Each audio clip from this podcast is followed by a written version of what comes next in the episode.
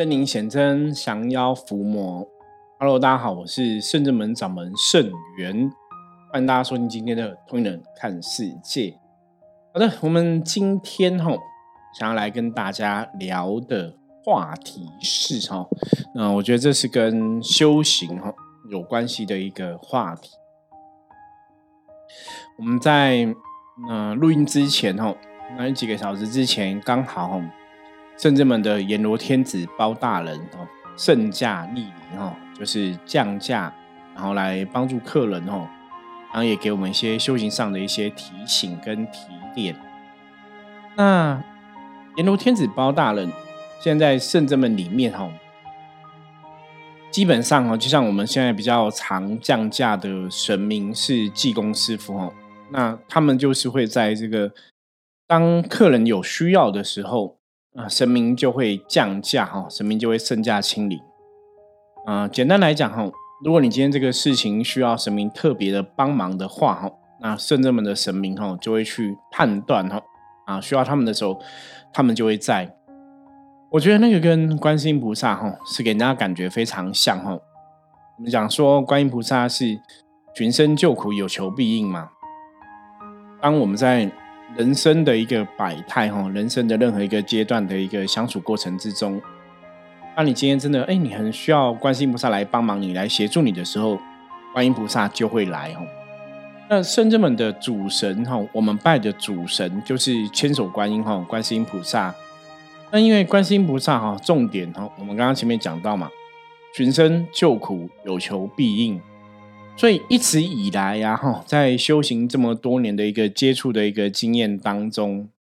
真的我的感受，我相信来过我们这个团体哦，来过深圳门修行的朋友，或是来过深圳门拜拜的朋友，哈，应该很多人都会知道，说当你今天真的需要哦神明来保佑的时候，需要神明来帮忙的时候，那神明他就会来。当然，这个就是根源于观世音菩萨全身救苦、有求必应的一个。大愿哦，那因为圣真门的主神是千手观音，所以圣真门哦，等于说我们这个团体的一个哈神明的一个老板哈，就是千手观音，就是观音菩萨。所以在哈老板是让人哈上行下效嘛哈，当上面人怎么做，下面的神明也会一起来帮忙哈。所以在圣真门里面的众神哈，不管是关圣帝君呐。雪莲上帝啊，哈，伏魔三圣的钟馗呀，或者像我们比较常知道的济公师傅啊，哈，或者像其他神明，当你真的有需要的时候，哈，他们就会来，哈。我觉得这是一直以来让我们很很觉得很温暖，哦，啊，觉得很感动、开心的一个事情。那今天因为刚好有客人，哈，他们是询问啊关于家里这个祖先的事情。那因为现代人，哈。坦白讲，你上一辈哈，你的哈爸爸哈祖祖父啊爷爷，可能那一辈比较有一些宗教信仰哈，所以他们就知道说，在哈宗教过程中，在生活的过程中，我们要去拜神明，或是要去拜祖先哦。因为古时候人常常会有这个传宗接代的一个观念跟想法嘛。那问题来了，如果你今天你的下一代哈，你生的可能都是女生，比方说家里真的没有一个。男孩子哦，那多数人还是会觉得哦，男生要负责去啊传承这个香火哦。当然，像以前也有客人问我哦，他说像如果以女生来讲，就算是女儿，女儿身上还是有父母的血裔嘛，你还是这个哈原生家庭父亲那边的父系，你还是有那个能量 DNA 的连接嘛哈。那为什么女生哈都都不能去传承祖先呢哈？我说这个还是要回到古时候的人哈，古时候的祖先呐，古时候的朋友哈，他们是怎么看这个祖先的事情？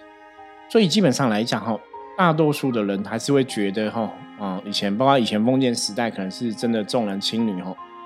你还是觉得祖先这个事情应该是要有男生去传承哦，传递香火哦，然后男孩子要生小孩子一直去传承下去嘛。所以根源于这个传统的。民间呢，大家普遍的一个认知哦，大家还是觉得男生要去传承祖先，要去拜祖先。那问题来了哈，如果说今天你这一代好刚好都没有男生，那怎么办？坦白讲哈，这个在人类世界或是在我们台湾的一个社会中哦，真的有蛮多这样的一个案例，有这样的一个例子。那所以你这样子的话，那祖先是不是就没有办法得到一个很好的一个传承哦？所以这个时候，当然大家就想说，那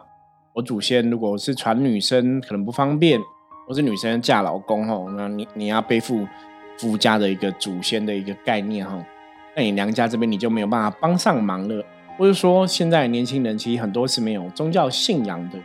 那没有宗教信仰的话，你要他去拜祖先，他可能也没办法拜得好，就是有很多很多不同的问题产生。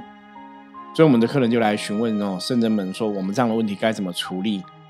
那我相信大家，如果是我们的忠实听友，应该都知道哈，在我们圣人们毕竟是一个象棋占卜为主的一个单位哈，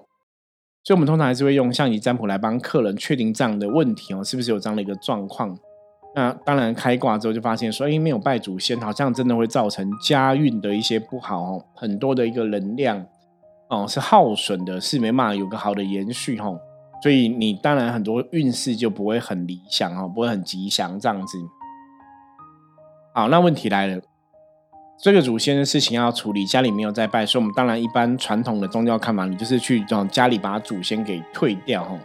可是要退祖先呢，跟一般像有的家里会拜神明哈，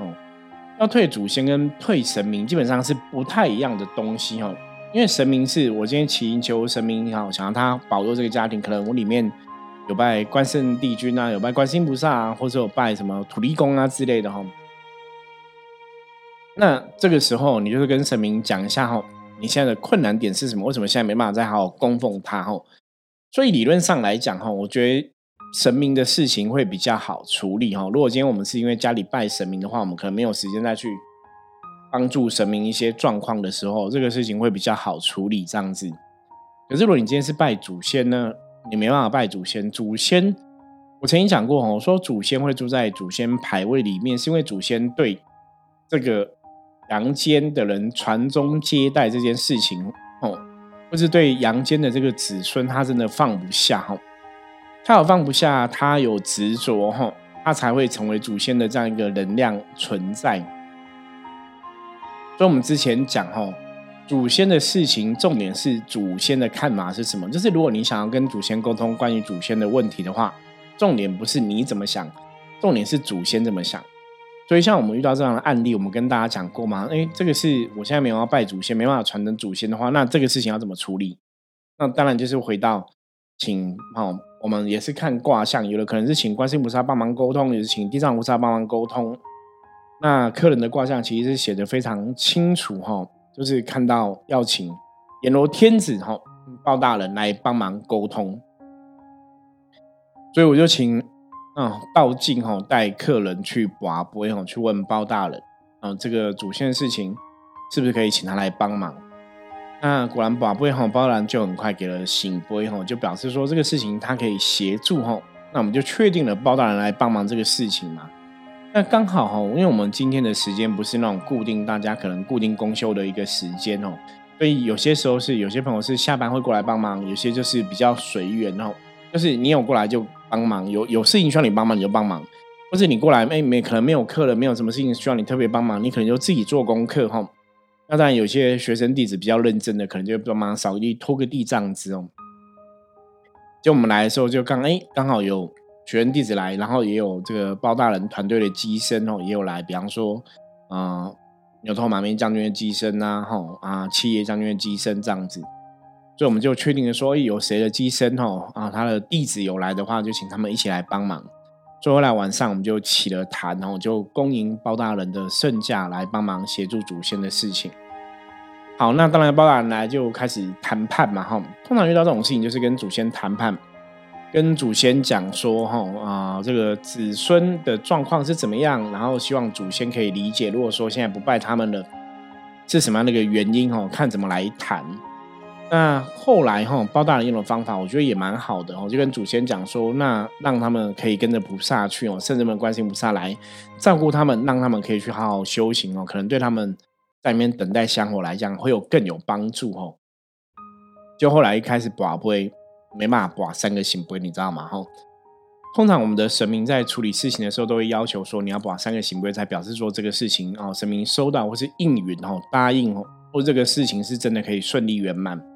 那没有办法把三个行规啊，因为我本身是阎罗天子八大人机身哦，所以我在那个当下哦，你就会有一些感应啊，会有一些通灵这样子。所以那时候就感觉到，就感应到说啊，主要是因为。祖先担心哦，他们如果没有在家里，没有人拜他们，因为祖先通常会想放心不下这个子孙嘛，所以也会希望子孙可以得到祖先的一个庇佑哦。所以后来我们今天的事情就有确定这样的一个状况，就是祖先呢，他们希望说，哎，这个子孙哦，啊，如果有拜他们的话哈，他们会有这个神力呀，会有这个法力，会有神通。那也许可以给祖先啊，可以给子孙很好的一个保佑跟庇佑。那如果说哎这些子孙哈没有拜他们的话，那他们可能没有办法有一个很好的一个能量哦，有一个法力，或是大家大家供奉不太够的话哈，他们能帮忙的就会很有限。所以在这样一个有限的一个状况之下，他们就没办法保佑子孙，就会担心说，那子孙少了我的一个保佑庇佑，少了我的一个护佑，会不会不好哈？所以后来包大人就跟他讲哦，就请他祖先，嗯，请他子孙哦，跟观世音菩萨讲哦，说可以请菩萨哦当他们的靠山，请菩萨当他们的依靠哦，让他们跟菩萨有一些连结，这样子就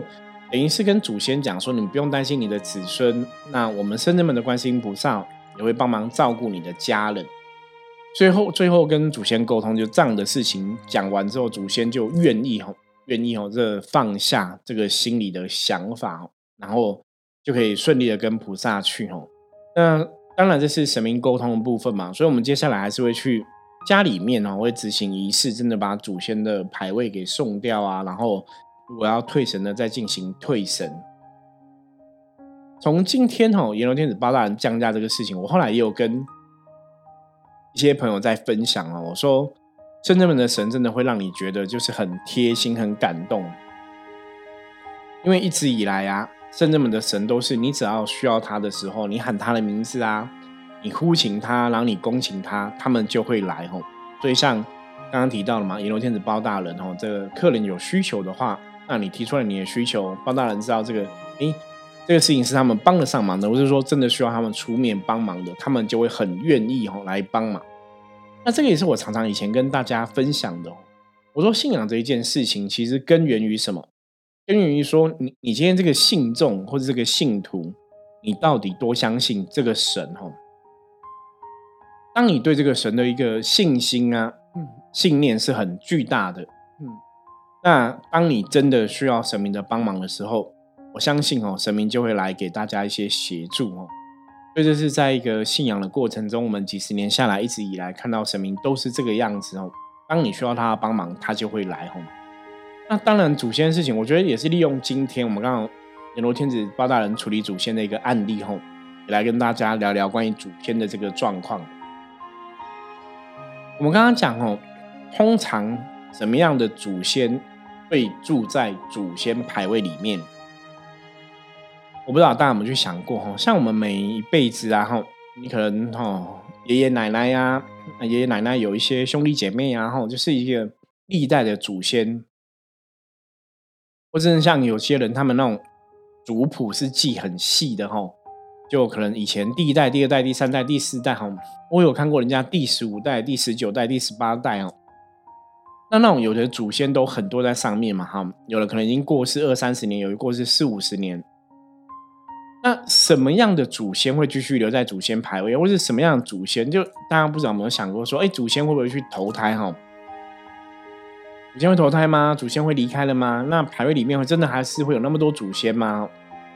我先讲一个我自己家里的例子哦，像我们家的王，我本姓王哈，我们家是王家祖先。那当初我们的祖先大概有个问题哈，像我们后来早期了解说，哦，我们家应该是陈古王皮哈，什么意思？然后台湾早期的啊宗教的信仰是祖先的信仰哦，常常就是呃会有这种双姓祖先的一个问题哦。比方说，像我本来姓王嘛，本姓王，那我们的祖先最早听说哈，我听说的故事是，以前我们最原始的祖先是姓陈的哈，那陈的就是说，哎，这个另外一半哦死掉了哈，所以他就会遭遭罪哈，遭罪一个姓王的人进来这样子哦，就成的是女生哦，啊，照最近姓来王的这个是男生哦。那当然，陈氏大户人家嘛，所以你就必必须你有承担这个陈家的一些不管好的业力不好业力哈。所以我们变成说，我们有拿到陈家的呃照顾哈，嗯，即使是姓王的这个遭罪进来祖先生下的小孩子哦，你的源头还是有受到这个陈家祖先的照顾。所以我们变成说，就是会有两姓祖先问题哦。因为我们就讲说，我们是陈古王皮，王是后来的，那后来。我们那时候家里，我我记得我们小时候就拜过两姓祖先，就是可能就是嗯分两个祖宗牌位，或是分两个炉哈。好，那关于这种两姓祖先的一个说法哈，有的老师会跟你讲说，如果家里有两姓祖先的话，为了要让这个祖先不要再分你我哈，就是要让他们和乐融融哈。有人说你就不能分两个牌位哈，那你不能分两个炉哈。哦，你就是要一个牌位写在一起，然后一个炉，让他们祖先可以和乐融融。那当然我们也有听说过，有的是怎样，它可能是一个牌位，可是它分两个炉拜哈，就是一个王姓一个陈姓，可能分两个拜。那当然也有第三种说法哈，第三种说法就是，哎，你要把王姓的牌位写出来，陈姓的牌位写出来，然后分两个炉来拜哈，就是分开拜。以上几种啊，坦白讲哦，我个人觉得没有一个标准答案。就是以上几种，我觉得可能都对，那也可能也都不对哈。怎么说呢？就是哦，我觉得应该这样讲，就是以上几种应该都是正确的。然后这个重点哈是为什么？因为我们后来的经验是发现，哎，其实祖先的看法很重要，你知道吗？然后我以前有听过那种祖先，比方说是阿公啊，他可能不不不喜欢阿妈哈。比方说以前可能有阿妈亚东戴绿帽子，然后所以就不准这个女生进他们家的一个祖先牌位哈。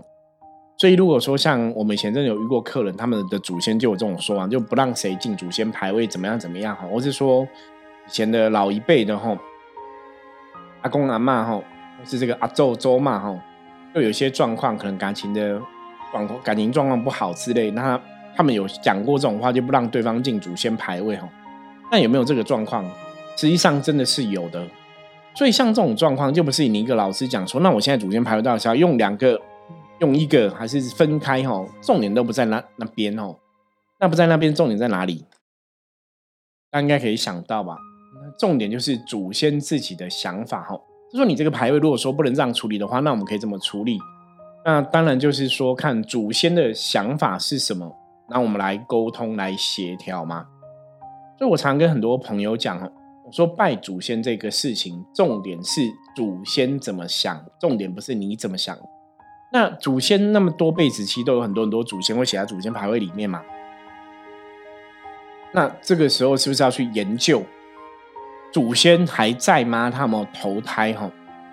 坦白讲，我觉得这个事情不用刻意去研究哈，因为理论上来讲，如果说这个祖先在修行的时候，他可能虽然成为祖先的身份，开始可能在家里保佑这个子孙的一个平安嘛。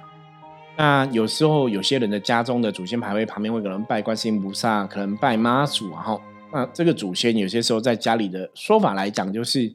他就会跟着这个观世音菩萨哈，或者跟着这个妈祖做一些修行的功课。好，那也许一年两年哈，这个祖先过世了很多年，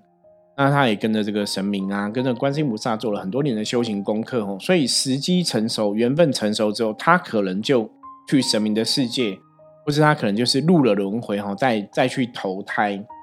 所以会不会有这样的可能性？答案应该是有的嘛哈，就是会有这样的一个可能性，他可能入轮回了，或者说他可能去投胎了哈，他可能可能或是他去当神了哈，所以这个就是有很多东西可以讨论。那当然，如果一般我们在祖先牌位里面来讲的话，你可能不去特别考虑说他是不是离开了哈。除非说你有特殊的感应吼，比方说像我自己以前那时候梦到家里祖先的事情，或怎么样？可能后来只有梦到一个祖先比较常出现哦。那后来就发现说，哎，我们家的祖先牌位哦，那可是那我觉得我们家比较算是特殊案例哦。我们家祖先，因为我自己懂这一块嘛，我们就去问了，就发现家里祖先牌位可能只有一位在哈，就只有一个祖先在。那你可能就是把这一位顾好哦，顾好就好，其他的有可能时间久了。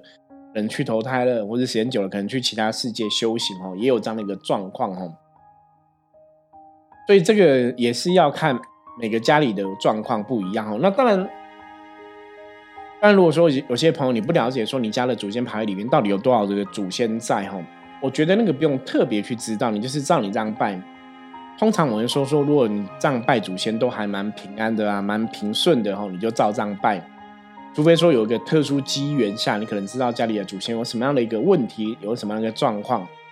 那我们再针对这样的问题，再针对这样的状况来对症下药吼。不然一般就是如果还平顺，就继续拜下去就好了吼。除非你真的知道了问题状况，再来查清楚对症下药。可是我也不用说每天一直去思考说，那我家祖先我可能牌位上面写六位，那我现在需要去研究说是不是只剩下三位吗？通常我会跟大家建议就是，其实不需要这样子写吼。嗯，不需要这样去研究，因为祖先那个信仰里面，当然代表一种慎终追远嘛，哈，或是代表我们一个哈饮水思源的一个态度，哈，所以它也是一个提醒，它也是一个能量连接。所以如果没有特别的一个机缘，或是没有特别的状况，我们再拜祖先平顺啊，就继续拜下去，哈。所以我们刚刚提到嘛，那这个祖先如果是两性祖先，你要分两个炉、两个牌位，还是你可以一个炉一个牌位，还是你？啊，一个牌位，两个炉吼，那个都是要跟祖先沟通的吼。那通常我们如果遇到这种需要跟祖先沟通的案例吼，以深圳门现在来讲吼，八九不离十吼，十个里面有九个大家都会找吼阎罗天子包大人来帮忙沟通协调。那早期我们有遇过哦，可能是济公师傅刚好在办事的时候，祖先来询问，或者有一些事情需要济公师傅帮忙，所以济公师傅有去帮忙协调祖先的事情，大概也有遇过。不过比例上面来讲是比比较少的哦，最多的还是阎罗天子包大人哦。这个我记得我以前讲过嘛哈，我说我们包大人的金尊呐还没有来到圣正门的时候，那时候去客人家帮忙办理一些祖先的祭拜啊，或是拜拜的事情，或是安神位等等的吼。那包大人的确就已经降价很多次哦，去帮忙哦很多客人家里的调这个祖先的事情。所以后来我才会去理解到，说哦，原来要啊安排祖先事情，要跟祖先沟通讨论，也许包大人真的可以试得上力，帮得上忙哈。那当然早期是因为我们还没有供奉包大人的金尊嘛。那到后来我们有供奉包大人金尊，我觉得那个能量的帮助哈，就会真的不太一样哦。好，那以上哈，我觉得也是跟大家分享哦，圣人门神让我们很感动的一个地方哦，就是你需要他，他真的会来哈。所以大家如果说你真的有一些关于，不管是关于祖先事情啊，或是说宗教上你有一些卡音的状况，有些中邪的状况哈，或是有一些什么事情你想要知道的，如果这个事情是圣这么的众神可以帮得上忙的哈，我相信众神都会很愿意协助大家哈。那我们在这个修行这么多年的一个经验当中哈，我们也是很常看这种祖祖先的事情，或是神明的事情，神明降价帮忙协助的事情。都看过很多这样的一个案例哈，所以当你真的需要协助的时候，我觉得大家可以试着哈啊，如果你今天在宗教上面来讲，在五行事上面来讲，你真的遇到一些问题，遇到一些麻烦，遇到一些状况，然后你不知道该怎么处理的话，其实你真的可以来圣正门哈找我们聊聊哈，然后可以问问圣元师傅啊，问问看我哈，这个事情是不是可以怎么样来请神明加持，也可以来请神明帮忙哦，我相信都可以得到神明很好的一个哈。啊，回应的，好，以上跟大家简单分享一下关于主线的一个哈，我们今天处理的一个案例的一个状况。那我们接着来看一下大环境负面能量状况如何哈，一样用象棋占卜的牌卡抽一张给大家来参考。红马，红马代表说今天大环境哈没有什么太大的一个负面能量的状况哈。那红马也提醒大家，今天要保持自身的一个理性跟理智哦，跟别人相处互动啊，吼，不要用感性来做事，不要用心情情绪来做事。那回到一个理智，回到一个务实的态度，那今天一天才会顺利平安的度过。好，那以上是我们今天跟大家分享的内容，希望大家喜欢哦。如果你有任何问题，或者说像关于我们今天这样分享的跟祖先拜拜有关系的问题的话，哈。也欢迎大家加入圣真门赖的官方账号。我们赖的官方账号是你只要打这个搜寻哦，在找这个 eight 哦 G O 九二四 Go 九二四就可以找到圣真门的官方账号。或者是说你直接在赖里面的官方账号里面直接搜寻“圣真门”三个字哦，也可以看到我们赖的官方账号哦。那当然，官方账号是方便大家联系嘛，或者说在我们这个节目下面的一个资讯栏里面哦，也会有一些连接。所以任何问题不用客气，欢迎大家大家都可以加入我们的赖跟我讲哦。然后如果你喜欢我们的节目的话，欢迎帮大家哈帮我们订阅、点赞然后、追踪、分享哦、开启小铃铛。任何问题随时跟我们讲哦。我是圣人门掌门圣元通灵人看世界，我们明天见，拜拜。